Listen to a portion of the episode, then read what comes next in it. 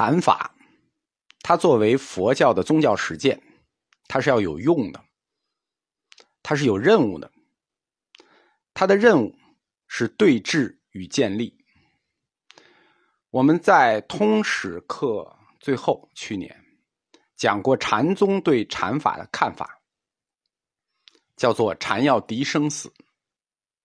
但是五门禅，它没有到敌生死的地步，因为禅法它有一个理论要跟实践挂钩的问题，就是什么样的理论指导什么样的实践。什么样的理论推出什么样的禅法？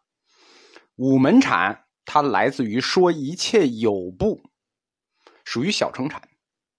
小乘它要解决的是人生是苦的问题，敌生死这个任务是大乘任务，它要发展到大乘的诸法性空这个理论，入大乘禅来解决。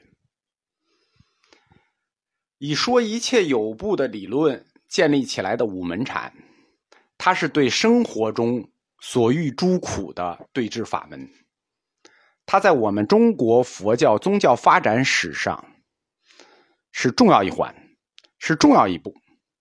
因为有理论，你就必须有实践，特别是宗教，你不能缺条腿儿，说我只有宗教哲学，没有宗教神学，那是不可能的。而且特意要提一下，中国大部分。是北传佛教，北传佛教信奉的是大乘，但是大乘佛教的宗教实践呢，就是一般我们修的禅法呢，其实是小乘的，或者说大部分是小乘的，所以很多同学是在义理上学的是大乘佛教的义理，实际他们在实修的时候，他们也得学南传。大乘他不是没有自己的禅法啊，大乘禅法有二十五法。只是会的人不多，修的人也不多。换句话说，就是我们中国佛教的宗教实践、宗教神学的实践部分，大部分是大乘理论结合小乘禅法。第二代禅官是有两个，第一代二甘露门，第二代也是有两个，除了鸠摩罗什的五门禅，另一个。是同一时期，我们中国本土第一高僧弥天释道安大师弘扬的十二门禅。第一代禅官宗师是安世高，他是一次啊，其实一次他引进来两个禅官，其中一个火了，一个流行起来，就是安般守义禅，我们现在还用，这就成为了中国第一代禅观的标准。而另一个禅观。没有流行起来，叫十二门禅。十二门禅呢，也是用来对治烦恼的，而且它对治的是烦恼中的根本烦恼。什么是根本烦恼呢？就是三毒：贪、嗔、痴三毒。我们前面哲学课里讲过，随眠、烦恼六大根本烦恼。对吧，因为这都是去年的课了，记不住同学可以回去听。东晋的释道安大师，他复兴了十二门禅，就成为了第二代禅观的另一支主力。他为什么复兴十二门禅呢？因为从安世高开始，这个安般守义禅这个脉络一直在我们中土延续，而鸠摩罗什是有新番的。所以，释道安他就复兴的是这个十二门禅，他的禅观实际是安世高一路延续下来的。道安大师呢，先写了《安般注序》，注解了安般守一禅，然后他又写了《十二门经序》，注解了十二门禅。十二门禅，十二门禅，那很简单，十二个禅观构成的，对吧？十二个禅观。叫十二门禅，它又分为三类：四禅、四等、四空。四禅加四等加四空，三四一十二，十二个禅观。第一类禅叫四禅，这个四禅就是我们通常佛教信徒所说的那个四禅，对应的是第一代禅观中的不净观。第二类叫做四等，四等呢，等待的等。四等是指以众生为观想对象，确立慈悲喜舍这四种观念，树立一个平等对待一切众生的观念，由此来对治嗔恚。因为一切众生都是平等的，你凭什么跟人生气啊？对吧？以一切众生平等的心态，很多问题你就不生气了，对吧？以一切众生平等为基础，那这个理论的基础，可以说就已经跨入了大乘佛教。因为慈悲喜舍，这不是小乘教的追求，这是大乘教的追求。或者说，十二门禅的第一类四禅，这还是小乘禅的不净观；到它的第二类四等，就具有了大乘禅观的特色。第二类的这四个禅观四等慈悲喜舍，对吧？这个我们常说，这就是大乘教里的四无量慈悲喜舍。十二门禅的第三类叫四空，四空。全称空定。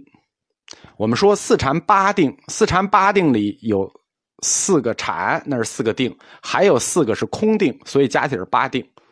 这四个空定就是四无色定。道安大师认为，空定就四无色定啊，是被用来对治愚痴的啊。五门禅里也有对治愚痴的那一门。我们讲过，叫因缘观，用因缘观十二因缘的链条来对治愚痴，对因缘的参悟来对治愚痴。但是呢，在十二门禅里头，道安大师认为要用四空定对治愚痴，消除无明。这个想法很独特啊。纵观整个佛教史、禅禅禅观史啊，只有道安大师这么看，因为就是。懂佛教的就知道啊，四无色定那不不几乎不可能。这个道理我想了一阵儿，也没想懂。这个人他能入四无色定，他怎么可能愚痴呢？对，举一个简单的例子说，这个人是一个物理学的博士后，但是初中物理题他不会做，所以不太明白。介绍完两代的禅官，就是第二代的这两个禅官。